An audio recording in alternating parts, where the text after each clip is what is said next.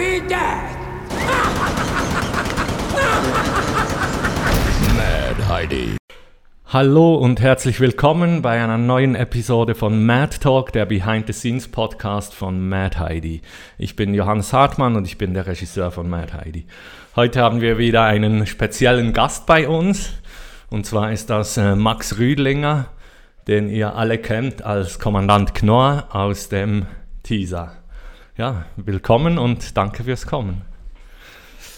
Ähm, ja, ich habe gesehen, auf Wikipedia steht, du bist äh, in Flums geboren, das ist fast in der Nähe von Heidiland. Äh, ja, das sind einige Bahnstationen, zwei, drei Bahnstationen entfernt. Ja. ja. Hast du irgendwelche Kindheitserlebnisse mit dem Heidiland oder äh, bedeutet das irgendwas für dich? Heidiland nicht eigentlich, ja. nein. Aber die, äh, da, wo ich aufgewachsen bin, das war schon sehr prägend. Auf der einen Seite die Kurfürsten, die fallen so steil ab. Auf der anderen Seite der Flumser Berg. Und äh, ja, das hat mein Gemüt geprägt.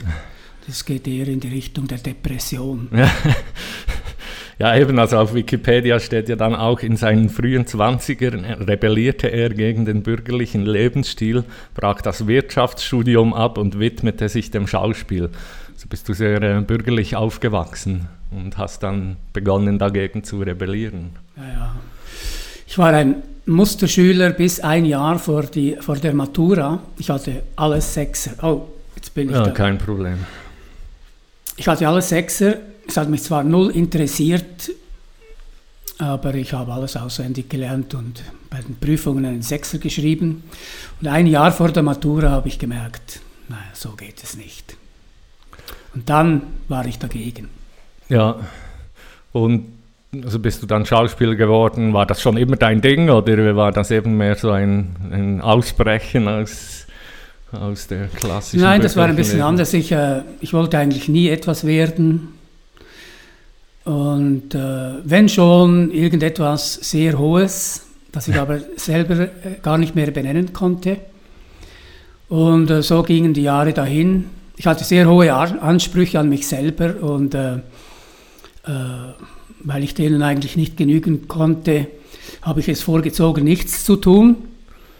Und dann mit 30 oder 31 äh, blieb mir dann nichts, mehr, äh, nichts weiter übrig, als äh, Schauspieler zu werden. Ja. Weil als Schauspieler brauchst du eigentlich nichts zu können. Ja, also wenn man nichts kann, wird man Schauspieler. Oder wird oder Schauspieler. Ja. Weil äh, als Schauspieler spielst du ja Menschen und da du selber ein Mensch bist, ist es nicht allzu schwer. Äh, brauchst du eigentlich nichts zu können. Du brauchst nicht eine Tonleiter äh, zu kennen oder äh, ein Versmaß, oder, äh, sondern du bist ein Künstler einfach aus Frechheit, weil du dich getraust, vorne hinzustellen. Ja. Ähm, aber, aber, wie ging das denn los, deine Schauspielerei? Also fing das irgendwie im Dorftheater an? Nein, das fing im Kindergarten an, wo die Schwester Bosco, wobei ich, ich habe durch meine ganze Jugend hindurch gemeint, sie heiße Schwester Boskop, wie die Apfelsorte. Ja.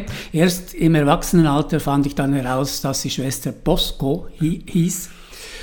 Die hatte das gute Gespür, mich für das äh, Weihnachtskrippenspiel äh, als Josef zu besetzen. Und die äh, Maria, die Gottesmutter, spielte die Gerda, in die ich mich standepede verliebte.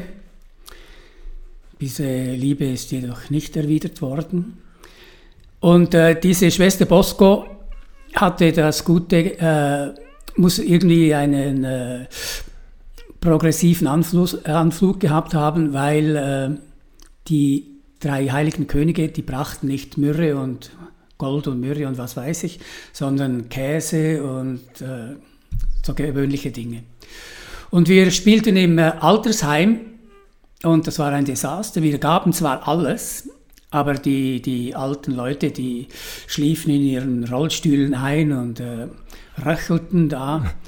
Und da wurde ich von Verzweiflung ergriffen und ich dachte, ich muss jetzt was machen, um die Leute aufzuwecken. Und da fiel mir ein, diesen Mocken Käse, die mir die heiligen drei Könige brachten, laut schmatzend zu essen. Und das hat die Alten hat, äh, sind aufgewacht, haben einen Szenenapplaus und äh, die Vorführung war gerettet. Das zeigt, Komiker wird man aus Verzweiflung. Ja. Das war meistens der Fall, dass ich in so schlechten äh, Produktionen gespielt habe, wo ich aus lauter Verzweiflung irgendwie noch äh, irgendetwas äh, reißen musste. Ja. ja, und dann, also deine Filmanfänge, die waren ja eben so äh, ein Nachtlang Fürland. Das war eigentlich so ein Film der 68er-Bewegung, kann man das so sagen? Ja, ja, ja, ja das war. Der, der Berner äh, Zürich brennt auf, Bern, auf, äh, auf Bernerisch. Genau. ähm, ja, warst du da selber auch irgendwie politisch aktiv in dieser Zeit? Äh, ja, ja, ich bin, äh, ich habe zwei Jugendbewegungen mitgemacht. Eigentlich bin ich ein 68er. Lange Zeit habe ich gedacht, ich sei ein Marxist, bis ich mir einmal in den Sinn gekommen ist, dass ich kaum etwas von Marx gelesen habe. Ich habe mich dann äh, dahin beschieden, ein Rebell, mich als äh, ich war ein Rebell. Und äh, das war, dann gab es ja eine zweite Jugendbewegung in der Schweiz, die Bewegung der Unzufriedenen. Und da war ich immer noch auf der Straße und äh, wusste, nichts, wusste nicht, für was ich da auf dieser Welt bin. Und äh, ja, habe mich da in dieser 81er Jugendbewegung hervorgetan.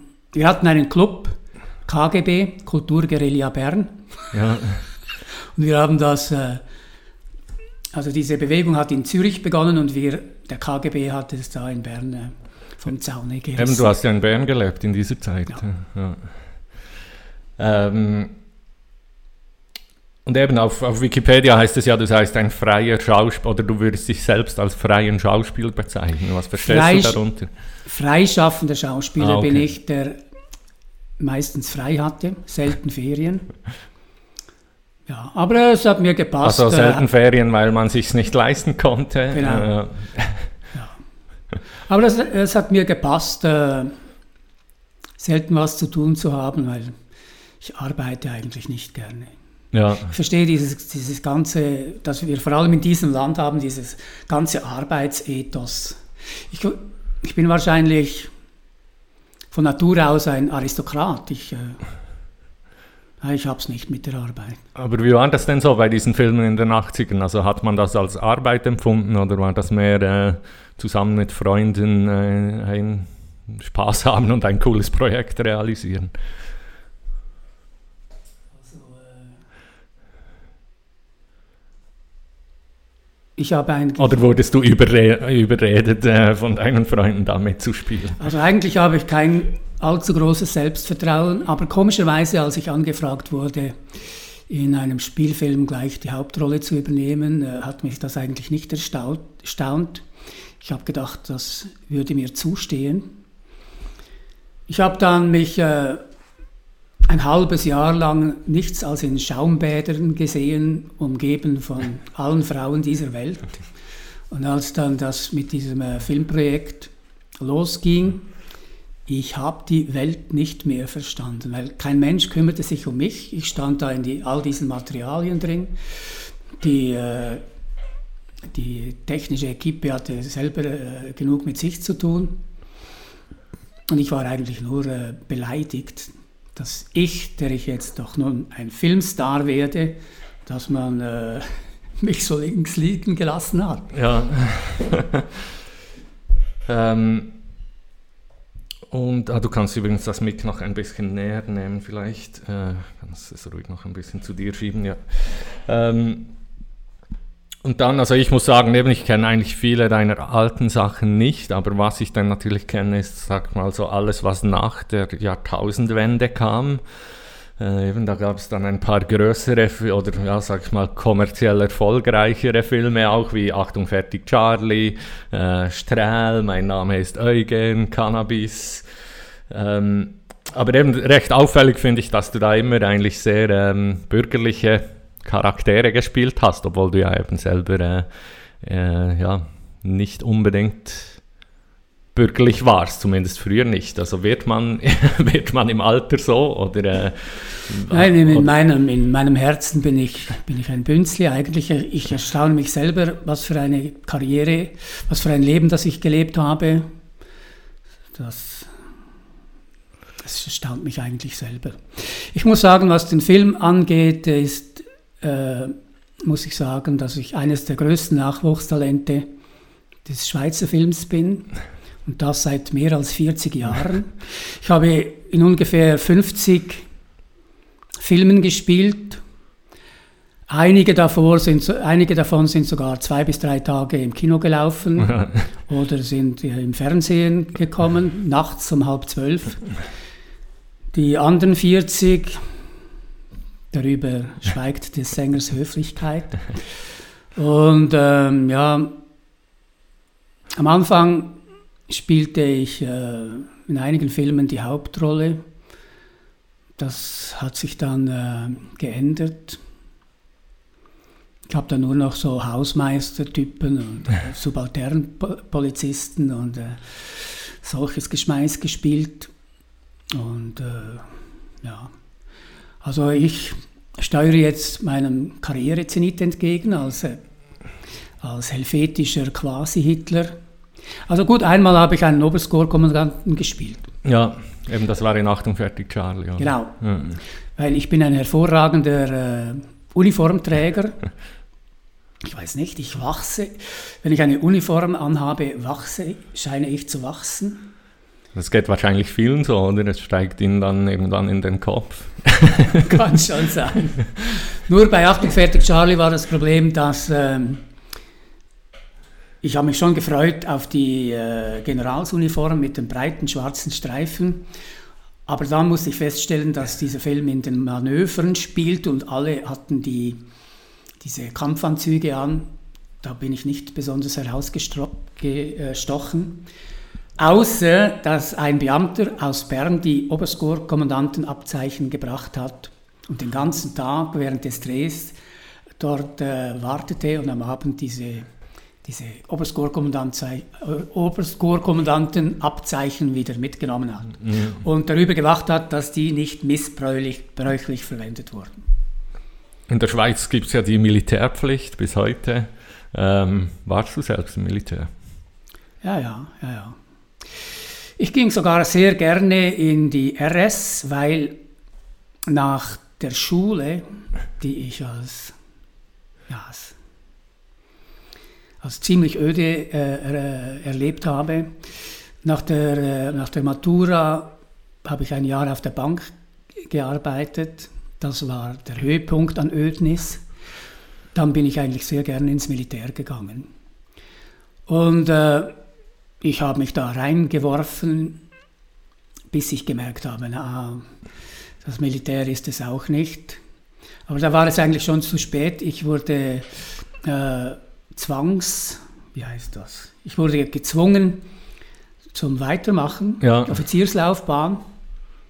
Also Meine in dem Fall hat, warst du gut, hattest du Talent? Ja, ich habe, ich habe Talent für, ja, ich habe, ich hatte Talent für das Militär. Ich, äh, ja. Was braucht man da für Stärken? Ja.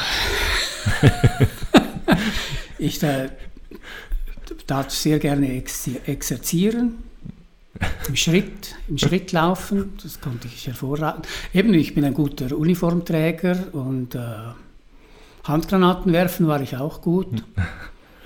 Und äh, ja, um im äh, Militär äh, oben auszuschwingen, muss man auch ein bisschen ein Kameradenschwein sein. Ja. Man muss besser sein als die anderen, oder? Die letzten äh, beißen die Hunde. Und äh, ja, aber dann habe ich gemerkt, es ist doch nicht ganz mein Dings. Und ich habe dann, äh, bin dann in Individualstreik getreten. Ich habe einfach gesagt, ich mach, entweder äh, macht ihr mich, äh, lässt ihr mich los oder ich, äh, ich mache einfach nichts mehr. Ja. Und dann, der Kommandant hat gefunden, äh, wir lassen ihn los, weil er hat mir immer sehr geholfen, weil ich war, ich bin ein bisschen ein zwangsneurotischer Charakter. Ich konnte einfach hervorragend Landkarten abzeichnen auf Packpapier. Also all diese Häuschen und Straßen und so. Das hat wunderbar ausgesehen und die konnte der Kommandant brauchen für in seinem Kommandounterstand, sie an die, diese äh, abgezeichneten Landkarten an die Wand zu pinnen und für das war er mir dankbar und so kam ich vom Militär weg. Ja. Aber ich, äh, ich habe schon ein Flair fürs Militär. Hat denn, es gibt sogar gewisse Parallelen als Schauspieler, also da bist, bist du da auch nur irgendwie der, der die Befehle befolgen muss vom Offizier bzw. vom Regisseur. Ja, ja. Ja, ja. ja, also äh, ich bin jetzt 71, das hätte ich besser nicht gesagt. Ja, eben Spielalter, oder? Spielalter, Spielalter 51 bis 71. Genau. Würde dann im Leben. Ja, also ich habe herausgefunden, eigentlich tendenziell hasse ich äh, die Schauspielerei. Also ich habe gedacht, ich müsse das machen, einfach um mein Ego zu polieren, einfach herumgeschickt zu werden und äh, ja, sich folgsam zu zeigen. Das mache ich alles eigentlich gar nicht gerne. Weil ich bin schon auch, neben meinem Bünzeltum, auch so ein rebellischer Bünzli. Und äh, ja, diese, diese Schauspielerei, also, also im nächsten, in meinem nächsten Leben möchte ich nicht mehr Schauspieler werden. Aber jetzt reiße ich mich noch einmal zusammen für diesen Oberst Knorr, weil äh, ja, es scheint eine Hauptrolle zu sein. Hauptrollen spiele ich gerne. Ja, es ist eine große Rolle, ja. Jetzt im äh, finalen äh, Drehbuch, ja. Das ist der Hauptantagonist von Heidi. Ja, das tut mir in der Seele wohl, weil ich habe schon lange keine Hauptrolle mehr gespielt. Ja. Ups. Ähm, ja, eben irgendwann hast du ja auch noch einen Film gemacht, an dem auch Ursula Andres beteiligt ist. Ursula Andres ist äh, das erste James Bond Girl. Ähm, und ähm, ja, sie hat auch in den 70ern in einigen Exploitation-Filmen äh, mitgespielt, zum Beispiel äh, The Slave of the Cannibal God hat sie die Hauptrolle gespielt. Ähm, hast du sie persönlich kennengelernt oder hast du mit ihr gearbeitet? Nein, ich hatte ja. keine Szenen mit, mit ihr, ich habe sie überhaupt nie getroffen. Ja. Das, ja, das ist zum Teil enttäuschend. Manchmal trifft man nicht einmal die Leute, mit denen man zusammenspielt. Also da, wie hieß der Film? Ähm, mein Name ist Eugen, ja. habe ich, hab ich mit dem Beat Schlatter gespielt.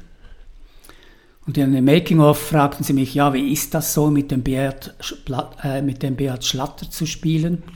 Da sagte ich, Beat Schlatter kenne ich gar nicht, weil bei diesen Aufnahmen mit Beat Schlatter haben sie mir immer so eine Styroporplatte vor das Gesicht gehalten. Ich habe den Beat gar nie gesehen. Ich habe hauptsächlich mit dieser Styropor, ja. Styroporplatte gespielt und das ist noch sehr anspruchsvoll, weil man auf die Styroporplatte schauen muss und sich da vorstellen muss, dass das dem Beat Schlatter seine Augen sind. Ja, das ist schon nicht einfach. Ja, hat das eben hat das überhaupt noch, ja, also kann man da überhaupt noch richtig spielen mit dieser ganzen Technik rundum? Äh, wie, wie macht man das? Eben, ja. Ja, Im Film kann man sowieso nicht spielen. Man muss, muss das, was gefragt ist, muss man sein. Ja. Und es gibt nur ein paar Genies, die aber sehr äh, anspruchsvolle Menschen sind, die können sich wirklich verwandeln. Aber das Gros kann, kann sich nicht verwandeln. Die, mhm. die spielen sich äh, selber. Gut, einen Teil oder den größten Teil spielt das Kostüm. Nicht, wenn ich einen Polizisten spielen muss und eine Uniform angezogen bekomme, diese Uniform spielt sich selber. Oftmals ist es dann noch sehr schwierig, sich überhaupt aus, einer, aus dem Kostüm herauszuspielen. Und dann die Situationen, dann ist erst noch die Situation, die einem definiert. Also. Eben dieser Ursula Andres Film, der war, glaube ich, auch von Klopfenstein. Äh, man hat so das Gefühl, dass du eigentlich fast nur Filme von ihm gemacht hast. Äh, ja, ja, ja hat nur er dich angefragt oder, äh, ja, ja. oder ist er der Einzige, der gute Projekte hatte? Nein, also ich musste sowieso immer alles machen, was mir angeboten wurde, weil ich hatte da absolut ich war nicht so hoch drin, dass ich mich, dass ich da hätte auswählen können. Klopfenstein äh, ist auch fast der einzige Regisseur, der mich wiederholt äh, geholt hat. Folgeaufträge habe ich selten bekommen.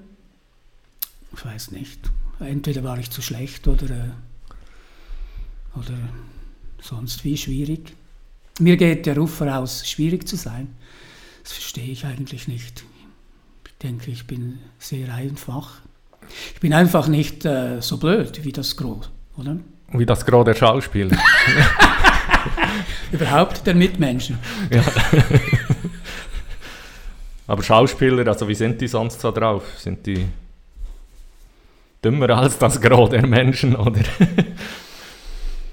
Ja, also äh, allzu intelligent, intelligent kannst du schon nicht sein als Schauspieler, sonst hältst du das gar nicht aus, weil ja, du bist eigentlich ein besseres Biorequisit, du wirst hingestellt auf irgendeinen markierte, markierten Punkt, dort darfst du dich im Millimeterbereich äh, bewegen, dann hast du einen Text, den du dumm und dämlich auswendig lernen musst meistens von der Brillanz einer Sanitärinstallateurenanleitung. Und äh, ja, also wenn du da einiges auf dem Kasten hast, dann, dann leidest du. Ja.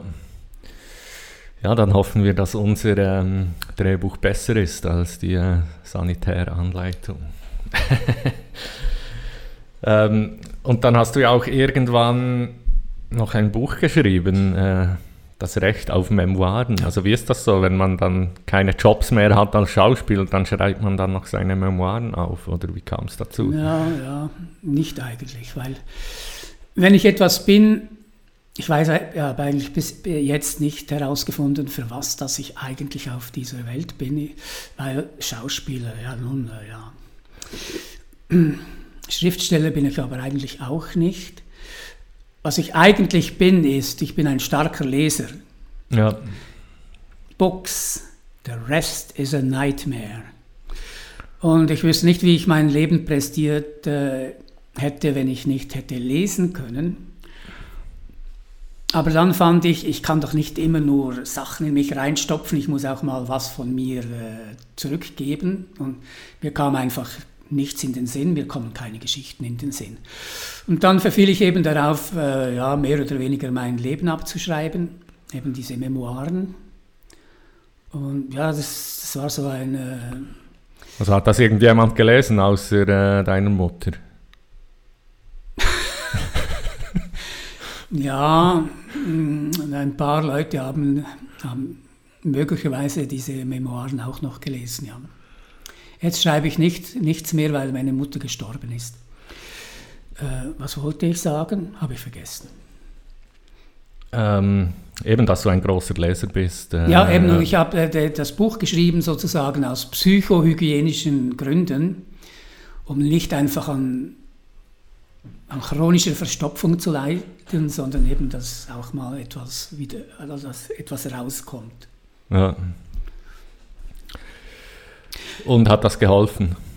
Ja, ja, ja, ja, das hat eine Zeit lang geholfen, ja, weil eine Zeit lang habe ich schon damit gespielt, dass ich Schriftsteller werden könnte und das hätte mir schon äh, gepasst, mhm. aber ich habe dann gemerkt, äh,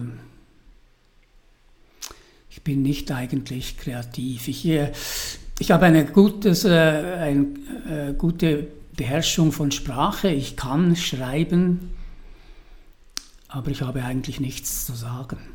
Ja, also du schreibst eher für dich als für die anderen.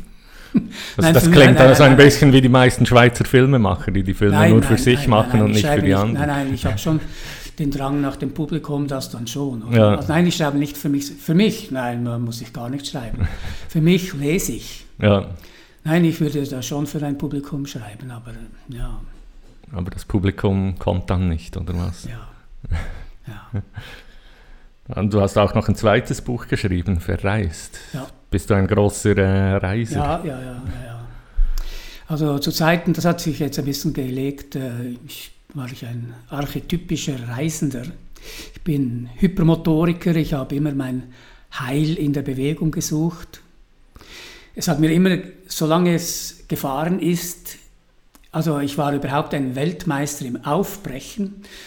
Und solange etwas gefahren ist, habe ich mich immer sehr gut gefühlt. Für mich war es immer ein Problem anzukommen. Das hat, mir, das hat mich immer de deprimiert anzukommen.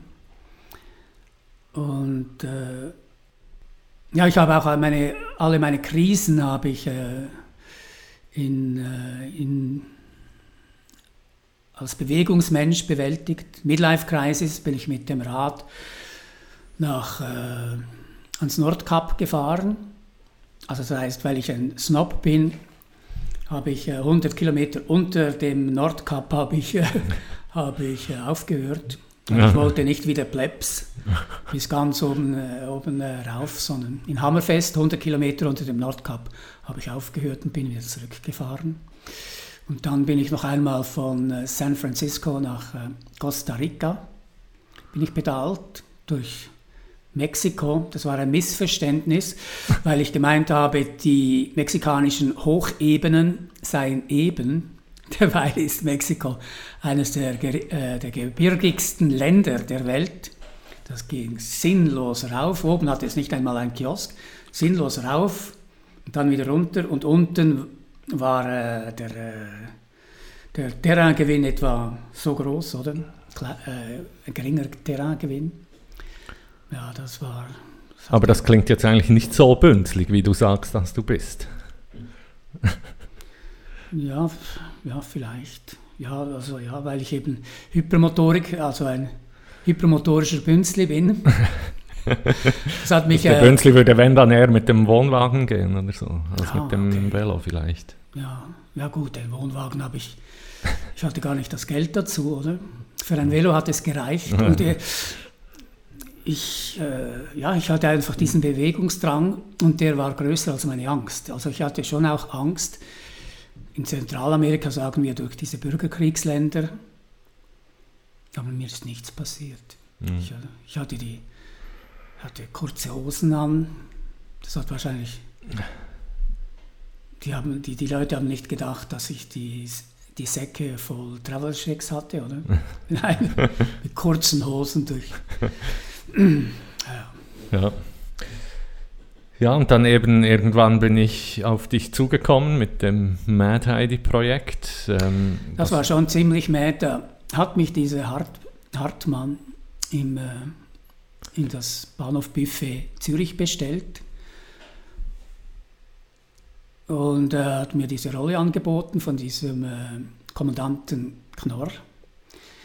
Er hat von dem Projekt erzählt, weil von, mich, von mir wollte er eigentlich gar nichts wissen. Und als ich dann auf dem Set angetreten bin, habe ich mit Erstaunen erfahren, dass das auf Englisch gedreht wird. Der Hast du vorher kein Drehbuch erhalten? Kein Drehbuch, der hat mich nicht mal, mal gefragt, ob ich Englisch könne. Ja, es hat schon ziemlich mad angefangen. ähm, ja, aber eben, du konntest da mal wieder in Uniform spielen. Hat das ja. Spaß gemacht? Ja, das, das war ganz toll. Eine super SS-Uniform.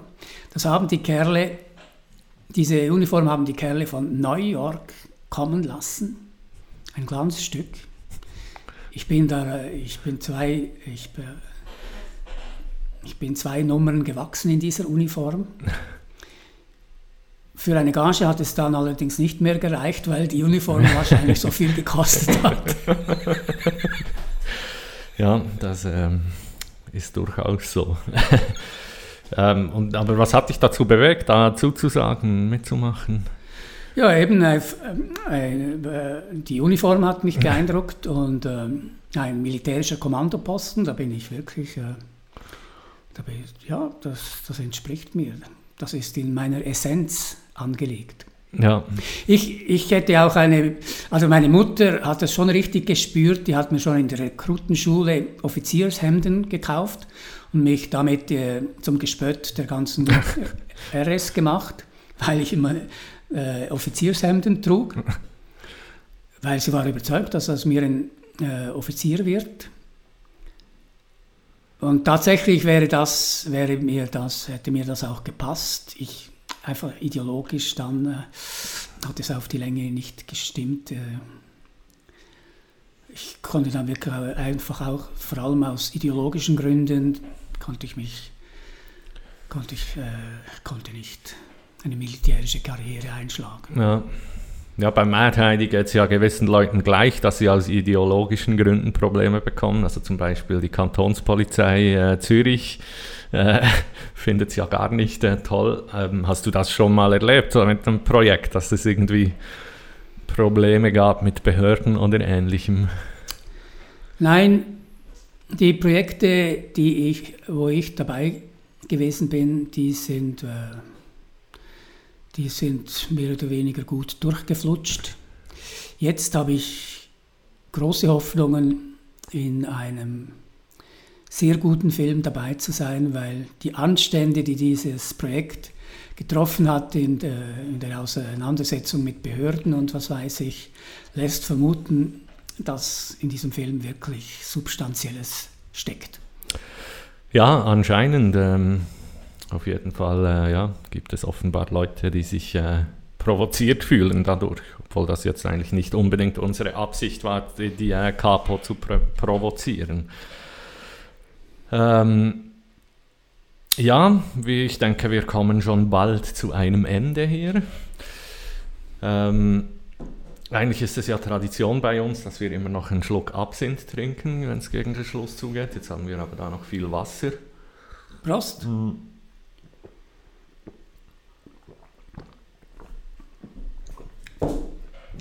Magst du Absinth? Oder generell fangen wir so an. Bist du ein Trinker?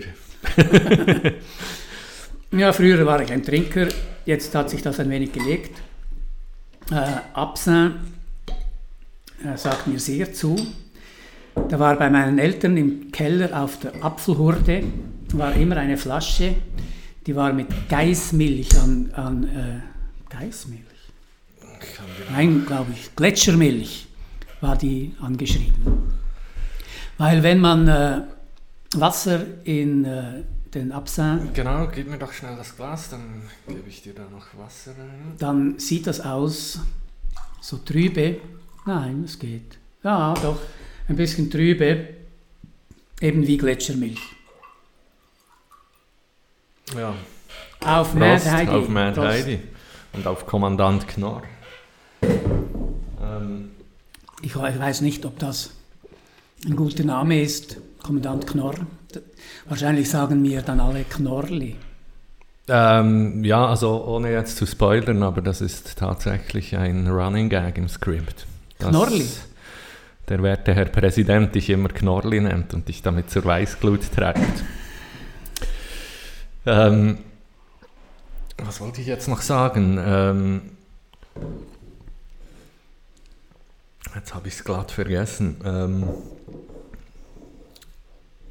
ja, aber immerhin hast du jetzt die Chance, eben noch deine abgebrochene Militärkarriere ähm, wettzumachen, oder? Also ja, da, da werden deine ehemaligen Kameraden dann beeindruckt sein. Natürlich, und nicht nur das. Ich denke, dass dieser Film mein Karriere-Zenit darstellen wird. Äh, ich habe doch den Großteil meines Lebens in der Filmbranche verbracht und ich habe bis jetzt noch keinen Film, wo ich sagen kann, den musst du jetzt einfach sehen. Ja. Mad Heidi. Ja, Wahrscheinlich meine letzte Chance. Hoffen wir, dass das äh, Ich so hoffe nur, kommt. ihr versagt nicht.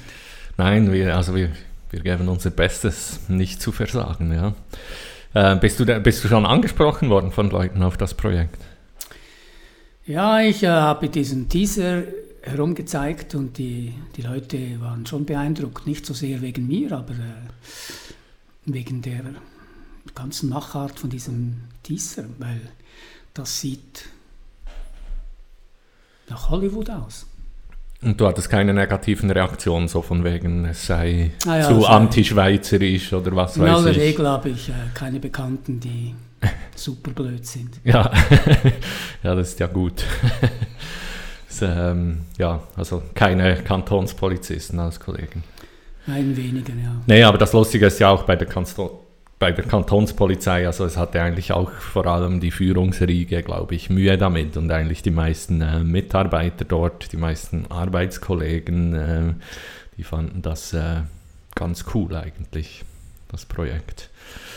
Aber ja, offenbar ist es ein Problem, wenn man äh, in der Schweiz ähm, Uniformträger als grundsätzlich böse darstellt. Äh, wahrscheinlich ist es sowas. Oder was denkst du, was, was stört die Kantonspolizei? Ja, ich denke, es hat auch sehr viele heimliche Sympathisanten bei der Kom äh, Kantonspolizei, die sich mit, der, äh, mit dem Kommandanten Knorr identifizieren. Das wären dann vielleicht die falschen Sympathisanten des Films. Es ist, es ist halt äh, es ist sehr schwierig in der Schweiz Satire zu bringen. Außer, also wenn man nicht zum Vornherein sagt, Achtung, Achtung, Achtung, nicht aufregen Leute, hier handelt es sich um Satire, weil äh, wir sind schon geneigt, alles ernst zu nehmen. Aber es ist ja eigentlich noch so erstaunlich, weil wir eigentlich ziemlich so eine Vorzeigedemokratie sind, könnte man fast sagen. Also nein, nein, da, nein, dann hat man doch das Gefühl, dass die totale Kunstfreiheit und alles herrscht. Aha, oder, so, oder, na, ja, ja, ja. Du, siehst du das nein, nicht so? Nein, wir sind einfach, unser Eins, wir sind der Kuckuck, Kuckuckseier in diesem Land, oder? Eigentlich, wir sind eigentlich Engländer, oder? Wir wären moderat ironische Engländer. Also ähm, meinst Wir du, gehören gar nicht hierher. Ja, Wir wurden hierher verschlagen, aber von unserer äh, geistigen Haltung her sind wir eigentlich Engländer. also meinst du, wenn wir größer wären, wären wir eine Kolonialmacht? Ja, und wir, wären, äh, wir würden geschätzt werden für unsere Ironie und für unsere satirischen Fähigkeiten Ja. und müssten nicht hier gegen Windmühlen kämpfen. Ja. Ja, eben, also es besteht ja auch schon die Idee für Mad Heidi 2, da kann, kann dann äh, Kommandant Knorrs Kolonie in Afrika, wo er eine Schweizer Kolonie aufbaut und Heidi muss äh, Afrika retten. Da, also schon das zeigt, dass du, dass du absolut kein Schweizer sein kannst. Be bevor Mad Heidi 1 auch nur finanziert ist, denkt er schon an Mad Heidi 2. Das ist äh, ein Großmännertum, was wir in der Schweiz eigentlich nicht kennen. Weil wir in der Schweiz, wir machen Schweizer Filme. Und das ist eigentlich, das ist eigentlich eine vorzeitige Entschuldigung. Der Film ist so schlecht. Entschuldigung, dass er so schlecht ist. Es ist eben ein Schweizer Film, oder? Es ist nicht ein Film, Ja. sondern ein Schweizer Film. Das ist wie ein Film von Behinderten oder Und denkst du, dass das auch ein, ein Grund ist, eben weshalb es nie wirklich erfolgreiche Schweizer Filme gibt, weil wir auch vielleicht, weil wir uns selbst nicht gut verkaufen? Nein, nein, weil die, die Leute schon zu vornherein die Latte zu wenig hochsetzen, oder? Und eben Typen, die bevor sie auch nur die, die Finanzierung haben für Mad Heidi 1, schon an Mad Heidi 2 denken, das finde ich großartig. Das Ja. ist Think Big. Und äh, was man will, das wird man auch früher oder später. Ja, man muss es einfach machen, das ist so. Das, äh, Genau. ja. Man wird oft gefragt, ja, wie, wie kannst du so einen Film oder wie, ja, wie macht man das? Oder eben, wenn, dann hat man irgendwie einen bekannten Schauspieler dabei, ja, wie findest du so, wie kommst du an so jemanden? Ja, man muss einfach machen und äh, dann kommt das schon gut. Ähm, klar, es ist halt schade beim Film, dass es immer so wahnsinnig viel Geld braucht. Das ist halt durchaus ein Problem, dass es de, die teuerste äh, Kunstform wahrscheinlich ist. Also, Ähm, Im Grunde, genommen, Im Grunde genommen begreife ich dieses Filmemachen eigentlich nicht. Ich meine, wenn jemand etwas zu sagen hat, ich meine, er könnte doch auch Gedichte schreiben. Da brauchst du ein Blatt Papier und einen Bleistift. Und diesen ganzen Affenzauber, das ist ja wahnsinnig. Ja, eben, es, es vereint ja eigentlich verschiedene Kunstformen. Oder? Zuerst schreibst du ein Buch, das Drehbuch, dann äh, zeichnest du eigentlich einen Comic, du zeichnest das ganze Buch als Storyboard, dann drehst du den Film und am Schluss komponierst du noch ein ganzes oder lässt du ein ganzes musikalisches Werk komponieren. Ja, also das ist, Film ist eigentlich wie Eishockey. Es ist eigentlich zu schwierig, um es wirklich gut zu spielen, weil auf Kufen, auf Eis, mit so einem Stecken und dann so, eine, so ein kleiner Pack, Pack, Puck, Pack, den du kaum siehst. Es äh, spielen einfach zu viele Variablen in das Dings rein, als dass es, äh, dass es nicht dem Zufall unterworfen wäre. Und Film, Film, wenn es zum Dreh kommt, ist eine Art Explosion, wo du nur sagen kannst, rette sich, wer kann. Gut, du kannst einigermaßen gut vorbereitet sein, aber äh, ja, es ist... Äh, ja. Bist du Eishockey-Fan oder wie kamst du jetzt auf nein, diesen Vergleich? Nein, nein, das wäre ja, schon nein. ziemlich bünzlig. Hä? Das wäre schon ziemlich bünzlig. Nein, ich bin. Also ich bin halt in einem Eishockey-Dorf aufgewachsen. Ah, darum bist du filmaffin. Weil Eishockey und Film haben sehr vieles. Ich bin mehr Fußball, weil die. Nee, also ich interessiere mich überhaupt nicht für Sport, aber. Äh, ah ja. Ja, es war dann eher so zeitweise musste ich an Eishockey-Matches gehen, weil du sonst einfach alleine warst den ganzen Und hast Winter. du den Pöck jeweils gesehen? Ja, nee, wahrscheinlich nicht wirklich, aber wahrscheinlich war sowieso dann das Bier interessanter als das Spiel. Ja. Nein, ich bin Fußballer. Ja. Ich bin GC-Fan. Also, wenn der FCZ in meinem Garten spielen würde, ich würde die Vorhänge ziehen.